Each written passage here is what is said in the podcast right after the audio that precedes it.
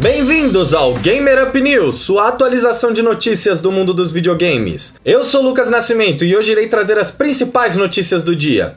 Antes, não se esqueçam de seguir o Gamer Up no Instagram, gamerup.podcast, e nos mandar um e-mail para gamerup.oficial.gmail.com. Vamos agora para o Gamer Up! Ontem falamos um pouco sobre a treta da Epic Games com a Apple. E como prometido, hoje eu trago atualizações sobre isso.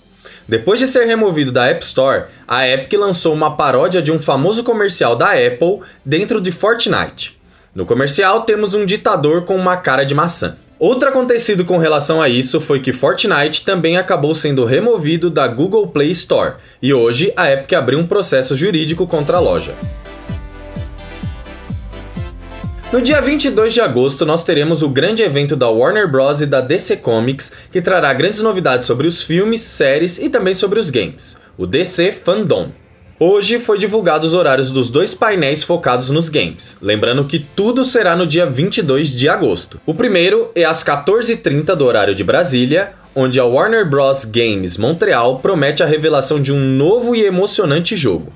Há alguns rumores sobre um novo jogo do Batman envolvendo a Corte das Corujas, e também há rumores sobre um novo jogo no universo de Harry Potter.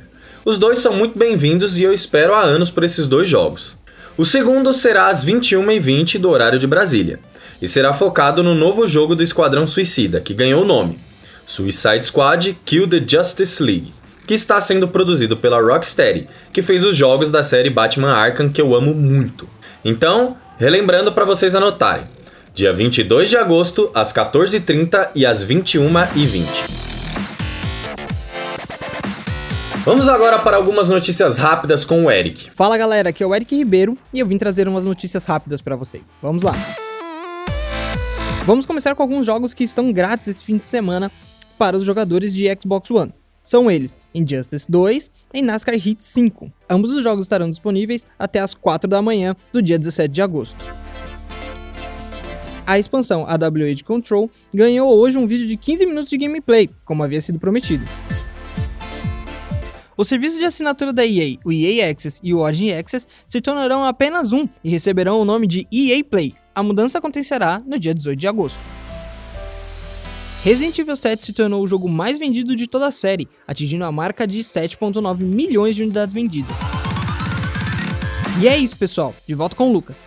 Chegando ao final do nosso programa, vamos para os lançamentos do dia. Hoje temos Deliver Us the Moon para Switch e EA Sports UFC 4 para PlayStation 4 e Xbox One. E aí, EA, podia mandar uma cópia do jogo para mim, hein? Tô doido para jogar. Essas foram as principais notícias do dia 14 de agosto.